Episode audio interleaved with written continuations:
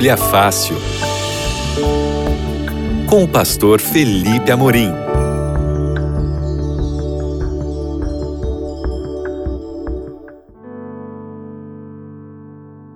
Olá, sejam muito bem-vindos. Esse é o seu Bíblia Fácil aqui na Rádio Novo Tempo. Eu sou o pastor Felipe Amorim e estamos aqui mais uma semana para a gente continuar estudando a Bíblia.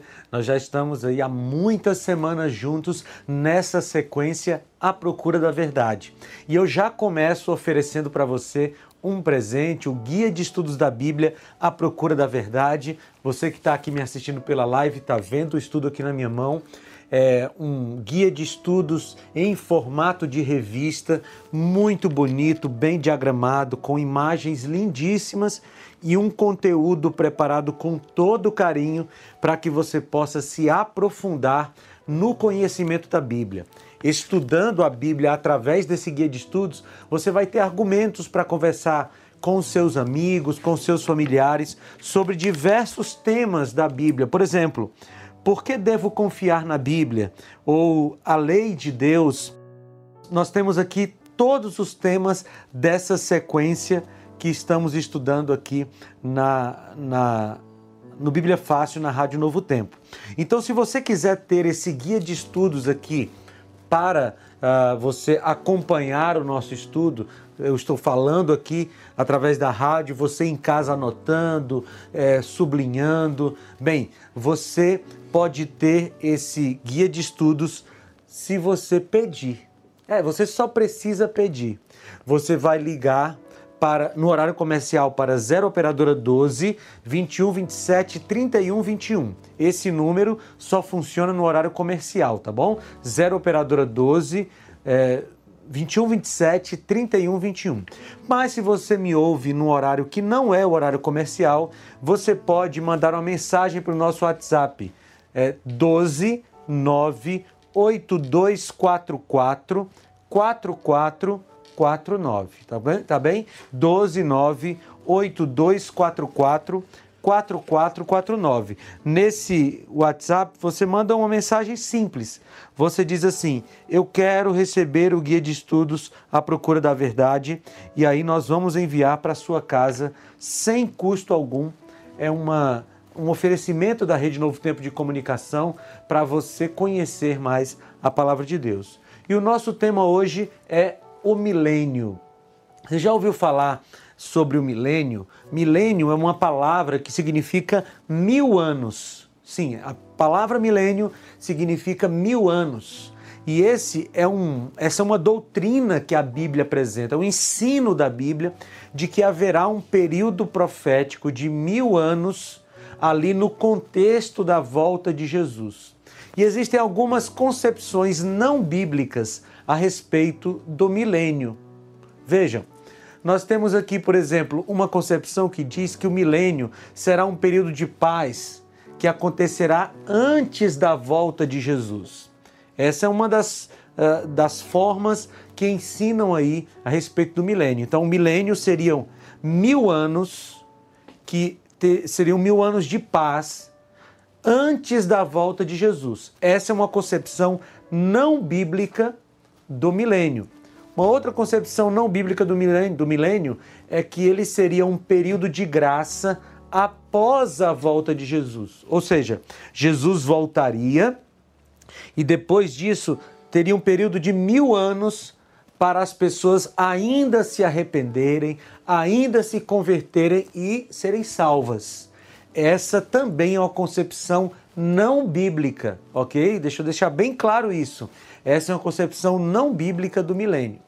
Há ainda uma outra concepção que também não é bíblica, que o milênio seria um período é, não literal de tempo. Ou seja, mil anos seria apenas um período representativo, mas que não seria um período literal. Isso também não é o que a Bíblia apresenta.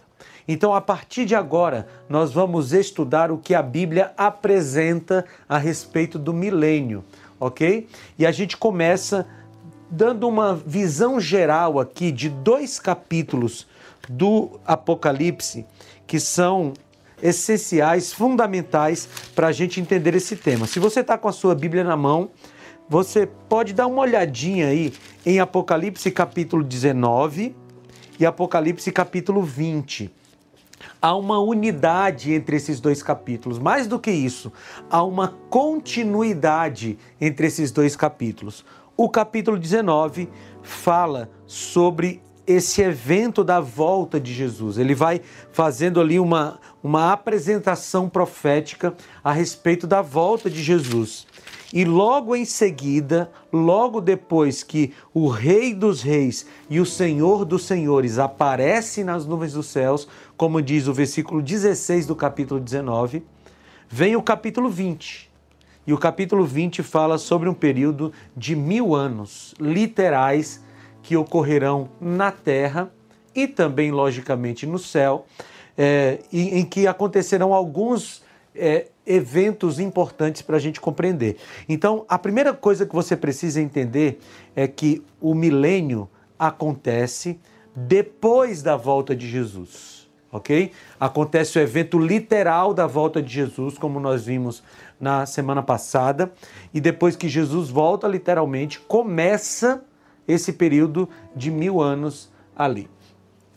É, a gente pode ter certeza de que esse período vai acontecer porque ele é uma, uma sequência de outras profecias que já aconteceram ali uh, na, na Bíblia, ou que já foram anunciadas pela Bíblia e já se cumpriram na história da humanidade. Uma delas é a profecia de Daniel, capítulo 2. Você conhece essa profecia? Em Daniel, capítulo 2, o rei Nabucodonosor teve um sonho e ele sonhou com uma imagem. E nessa imagem tinha várias uh, camadas ou várias características. A cabeça era de ouro, os peitos e braços eram de prata, o, o quadril, né, o ventre, era de bronze, as pernas de ferro e os pés de barro e de ferro. Essa profecia, essa estátua, ou essa imagem que foi mostrada a Nabucodonosor, ela era uma uma estátua que representava a história da humanidade. A cabeça de ouro representava o Império Babilônico, que foi ali de 606 a.C. até 539 a.C. Os peitos e braços de prata representavam o Império Medo-Persa, que foi de 539 até 331 a.C. O ventre de bronze representava o Império Grego, que foi de 331 até 168 a.C.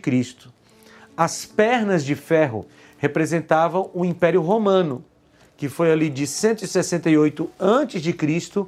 até 476 depois de Cristo. E os pés de barro e de ferro representavam as dez nações é, que viriam depois do Império Romano, ali a partir de 476 até hoje, ok? Então, essa estátua que Nabucodonosor viu em seu sonho, ela contava a história da humanidade daquele momento até o final dos tempos. Mas o sonho de Nabucodonosor não acabou com a imagem ou com a estátua que ele viu. Depois tinha, diz a, a profecia em Daniel capítulo 2, que foi lançada, sem o auxílio de mãos humanas, uma pedra que atingiu os pés da estátua essa pedra destruiu a estátua, se engrandeceu e, e dominou o mundo inteiro. Essa pedra representa a volta de Jesus, que vai destruir os reinos desse mundo e vai dominar todo o mundo. Então, se essas profecias de Daniel capítulo 2 já se cumpriram, 99% dessa profecia se cumpriu, só falta a volta de Jesus. Isso indica que a volta de Jesus acontecerá e logo após a volta de Jesus, nós teremos o período do milênio. João falou sobre o milênio em Apocalipse capítulo 20. Aliás, se você quer entender essa questão do milênio com muitos detalhes, você pode ler com calma. Nós não vamos ter tempo de fazer isso agora, mas você pode ler com calma todo o capítulo 20 de Apocalipse, porque aqui ele descreve o milênio. Mas nós vamos ler o versículo 4 aqui, porque João apresenta alguns detalhes interessantes. Ele diz: Vi tronos em que se assentaram aqueles a quem havia sido dada autoridade para julgar. Vi as almas que foram decapitadas por causa dos testemunhos de Jesus e da palavra de Deus. Eles não tinham adorado a besta nem a sua imagem, e não tinham recebido a sua marca na testa nem nas mãos. Eles ressuscitaram e reinaram com Cristo durante mil anos. Ok? Então aqui João apresenta o milênio como um período em que haverá um julgamento, haverá um período, um período em que Deus nos dará aos salvos, e nós estaremos entre os salvos pela graça de Deus, Deus dará aos salvos a autoridade de julgar as nações. Mas como vai ser esse julgamento se quem está salvo já estará salvo e quem está perdido já estará perdido? Esse julgamento é o que a gente chama de juízo comprovatório nós vamos ter oportunidade de saber por que quem foi salvo está salvo e quem se perdeu, se perdeu. Você entende? Nós vamos saber, nós vamos ter como comprovar que Deus realmente foi justo, porque nós teremos acesso a todas, todas as informações a respeito da salvação ou da perdição das pessoas. E João nos apresenta isso. Como foi que Paulo apresentou a função ou as funções dos salvos durante o milênio? Leia comigo 1 aos Coríntios, 1 aos Coríntios capítulo 6, versículos de 1 a 13. 1 aos Coríntios 6, de 1 a 3, tá bom? Diz assim: Se algum de vocês tem queixa contra outro irmão, como ousa apresentar a causa para ser julgada pelos ímpios, em vez de levá-la aos santos? Vocês não sabem que os santos hão de julgar o mundo? Se vocês hão de julgar o mundo, acaso não são capazes de julgar as causas de menor importância? Vocês não sabem que haveremos de julgar os anjos, quanto mais as coisas desta vida? Então, Paulo está apresentando aqui uma visão profética de que no futuro os santos, os salvos, julgariam a terra e julgariam inclusive os anjos ele está fazendo aqui uma referência profética à, à nossa capacidade durante o milênio de saber por que, que os anjos que foram condenados à morte eterna receberam essa pena. Porque nós estaremos no período de julgamento comprovatório. Ficou entendido isso? Existem três fases, três fases do juízo de Deus. O primeiro, a primeira é a fase pela qual nós estamos passando, que a gente chama de juízo investigativo.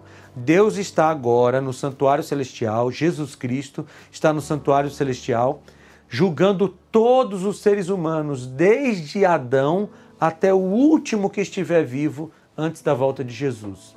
Ele fará esse juízo investigativo na vida de todas as pessoas. A segunda fase, essa primeira fase acaba na volta de Jesus.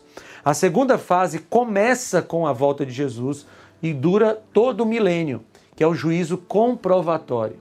Quando terminar o milênio, vai começar a parte do juízo executivo, ou seja, Jesus dará a, a execução da sentença de todas as pessoas. Quem está salvo, salvo para sempre. Quem está perdido, perdido para sempre. Em que qual profecia Paulo baseou essa afirmação de que os santos julgariam as pessoas? Vai lá comigo para Daniel capítulo 7. Daniel, capítulo 7, é o último dos profetas maiores. Daniel 7, 21 e 22. Olha o que, que Daniel falou aqui e aqui que Paulo se baseou para falar em 1 Coríntios 6. É, Daniel 7, 21 e 22 diz assim: Enquanto eu observava, esse chifre guerreava contra os santos e os derrotava até que o ancião veio e pronunciou a sentença a favor dos santos do Altíssimo. Chegou a hora de eles tomarem posse do reino. Então foi baseado em Daniel capítulo 7, 21 e 22, que Paulo, lá em 1 Coríntios capítulo 6, falou que os santos iriam julgar as pessoas durante o milênio. Agora, de quantas ressurreições é, a Bíblia fala? Isso aqui é importante da gente entender. João capítulo 5, 28 e 29. João 5, 28 e 29. Olha que coisa interessante aqui que a Bíblia fala a respeito das ressurreições.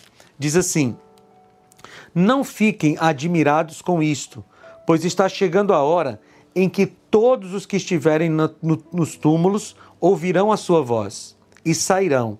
Os que fizerem o bem ressuscitarão para a vida, e os que fizerem o mal ressuscitarão para serem condenados. A Bíblia fala de duas ressurreições: a ressurreição daqueles que serão salvos para sempre e a ressurreição daqueles que se perderão para sempre.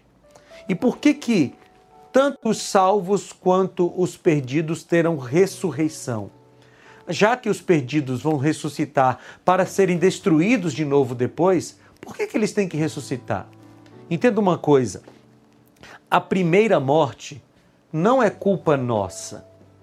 A primeira morte é culpa de Adão e Eva.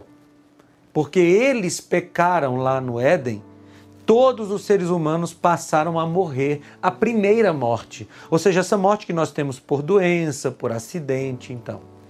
Mas a segunda morte, que é a morte eterna, essa é culpa de cada pecador. Cada um de nós pode escolher se vai viver eternamente ou morrer eternamente. E porque todos é, podem fazer essa escolha, é que Deus vai dar uma espécie de direito à ressurreição para todos, mas a segunda morte aí é responsabilidade nossa. Por isso que a gente precisa se comprometer com Cristo todos os dias, para que a gente possa ter, é, através de Cristo, esse direito a ter, a fazer parte da primeira ressurreição, que é a ressurreição da vida. E quem é que vai participar dessa primeira ressurreição? Volta lá para Apocalipse capítulo 20, o capítulo que fala sobre o milênio. Apocalipse capítulo 20, versículo 6, diz assim: Felizes os santos, os que participam da primeira ressurreição. A segunda morte não tem poder sobre eles. Serão sacerdotes de Deus e de Cristo e reinarão com ele durante mil anos. Então, quem vai reinar com Cristo durante os mil anos? Aqueles que participarem da primeira ressurreição. Porque a segunda ressurreição só acontece depois do milênio. Então vamos lá, vamos entender isso com calma. Jesus volta quem está salvo e está vivo, continua vivo. Quem está salvo, mas está morto, ressuscita, se junta aos salvos vivos e são levados para o céu. Ok? Essa é a primeira fase. Então, fica concentrado aí para você entender. Jesus voltou, os salvos vivos continuam vivos, os salvos que estão mortos ressuscitam. Tudo bem? Agora, quando Jesus volta, o que, que acontece com os ímpios, os perdidos que estão vivos? Eles morrem. E o que acontece com os mortos que estão perdidos? Eles continuam mortos. Então, quem está perdido vai ficar o milênio todo morto. Não vai ficar vagando pela terra, não vai ficar em outra dimensão, o espírito não vai para lugar nenhum. Quem está perdido vai passar o milênio todo morto e só vai ressuscitar na segunda ressurreição, que acontece depois do milênio. Acho que ficou claro, não é? Muito bem. Os santos estarão em algum lugar específico. Vai comigo para Apocalipse capítulo 7. Apocalipse capítulo 7, versículo 9, diz assim: Depois disso olhei, e diante de mim estava uma grande multidão que ninguém podia contar, de todas as nações, tribos, povos e línguas, em pé, diante do trono do Cordeiro, com vestes brancas e segurando palmas. Essa aqui é uma descrição dos salvos. Os salvos estarão nos céus com Jesus durante o milênio. E aí eu já falei para você o que vai acontecer com os ímpios, mas agora nós vamos ler na Bíblia. Lucas capítulo 17, Evangelho de Lucas, capítulo 17, versículos 26 a 30. Acompanhe essa leitura comigo, 17, 26 a 30. Assim como foi nos dias de Noé, também será nos dias do filho do homem. O povo vivia comendo e bebendo, casando-se e sendo dado em casamento, até o dia em que Noé entrou na arca. Então veio o dilúvio e os destruiu a todos. Aconteceu a mesma coisa nos dias de Ló. O povo estava comendo e bebendo, comprando e vendendo, plantando e construindo. Mas no dia em que Ló saiu de Sodoma, choveu fogo e enxofre nos céus e, o, e os destruiu a todos. Acontecerá exatamente assim no dia em que o Filho do Homem for revelado. Ou seja, quando Jesus vier à terra, quando Jesus voltar à terra, os ímpios serão destruídos. Portanto, aquela história de que durante o milênio as pessoas vão ter chance de se converterem, de se arrependerem, não é bíblica, como eu falei para você lá no começo da nossa conversa. E qual é a descrição profética que Jeremias fez a respeito da terra durante o milênio?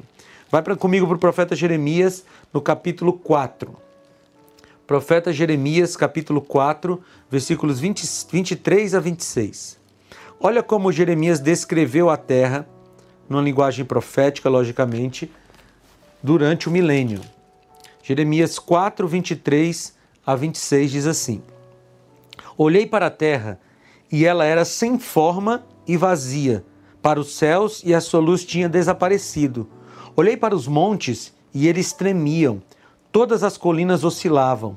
Olhei e não havia mais gente. Todas as aves dos céus tinham fugido em revoada.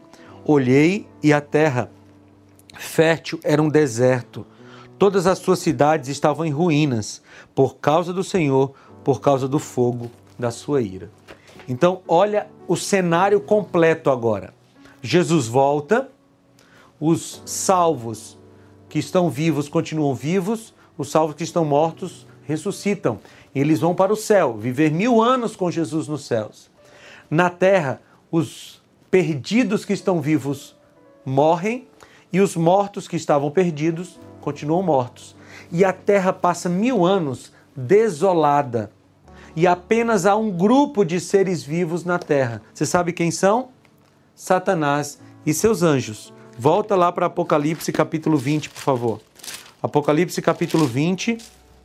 Veja comigo os versículos 1 a 3. Vi descer dos céus um anjo que trazia na mão a chave do abismo e uma grande corrente ele prendeu o dragão, a antiga serpente que é o diabo, Satanás, e o acorrentou por mil anos. Lançou no abismo, fechou e pôs um selo sobre ele, para assim impedi-lo de enganar as nações até que terminassem os mil anos. Depois disso é necessário que ele seja solto por um pouco de tempo. Então, onde estará Satanás e seus anjos durante o milênio? na terra, no que a gente chama de prisão circunstancial. Por que, que eles estarão presos? Porque eles não podem sair da terra e na terra não tem nenhum ser humano vivo para eles tentarem. Então eles estarão presos a essa terra até o fim do milênio. E o que, que vai acontecer no fim do milênio? Aí do Apocalipse capítulo 20, nós lemos no versículo 3 que ele vai ser solto por um pouco de tempo. O que, que isso significa? Que ele vai ter a quem tentar. Por quê?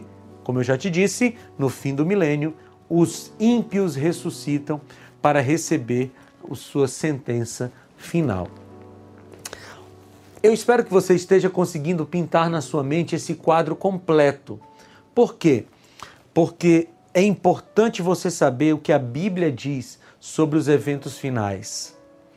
E talvez você não tenha é, conseguido pegar toda a explicação que eu dei aqui, porque nosso tempo é curto, mas eu vou fazer uma recapitulação aqui, numa espécie de linha do tempo, para você ficar aí consciente do que a Bíblia descreve a respeito dos, dos eventos finais. Vamos lá. Jesus volta, ok? Jesus volta. Os salvos vão para o céu com Jesus.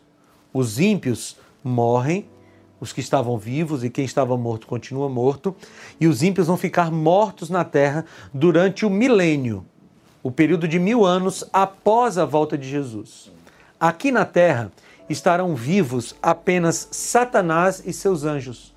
presos na terra, circunstancialmente, porque eles não terão a quem tentar. Quando acabar o milênio, os ímpios vão ressuscitar. E quando eles ressuscitarem, Satanás os arregimentará para tentar atacar a cidade santa, segundo Apocalipse capítulo 20. E aí eles todos receberão o fogo consumidor que os destruirá para sempre. O mais importante de tudo isso, queridos, é nós decidirmos que estaremos no grupo dos salvos. Se você não entendeu completamente o assunto, peça a sua revista, ela vai te ajudar. O nosso WhatsApp é 1298244 4449. E eu quero orar por você e por mim agora para que Deus nos coloque no grupo dos salvos. Senhor Deus, nós queremos estar salvos quando o Senhor voltar. Queremos passar o milênio contigo nos céus e depois na nova terra. Nos ajuda, nos abençoa, em nome de Jesus. Amém. Amigos, foi muito bom estudar a Bíblia com vocês. Nós vamos parando por aqui, você continua com a programação da Novo Tempo, mas a gente volta na semana que vem com mais Bíblia Fácil. Fiquem com Deus.